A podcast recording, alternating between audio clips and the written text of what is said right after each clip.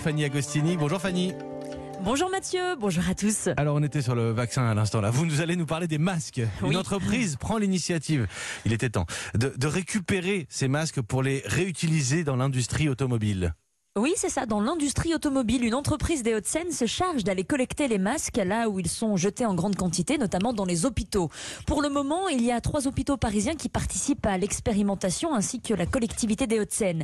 Des camions viennent collecter les masques tous les 15 jours et après une semaine de quarantaine, ils sont expédiés dans le Nord pour être broyés afin d'en extraire le polypropylène, un plastique qui sera ensuite transformé en granulés pour fabriquer des tapis de sol ou d'autres pièces de automobile. Alors quelle est la, proportion de masques qui sont ainsi recyclés, Fanny? Alors, la, filière, euh, il faut le dire, hein, a mis pas mal de temps quand même à, se mettre en place. Voilà pourquoi l'entreprise a pu collecter et faire traiter une tonne de masques jusqu'à maintenant. Une, euh, enfin, elle espère cette entreprise en traiter 20 tonnes d'ici la fin de l'année, sachant qu'en 2020, 40 000 tonnes de masques ont été jetées sans aucune solution de recyclage.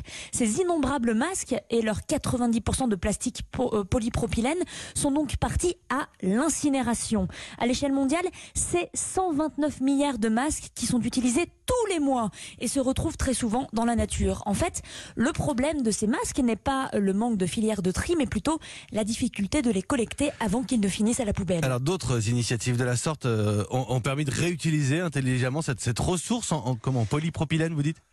Oui, le polypropylène. hein. Vous avez peut-être entendu parler de la société euh, Plaxtil euh, qui fait parler d'elle avec cette méthode de broyage et elle a eu recours aussi à des entreprises d'insertion pour collecter les masques. La start-up Gobuse qui recycle habituellement les gobelets a opté pour la reconversion des masques en briques de construction à la manière du recyclage des fibres textiles.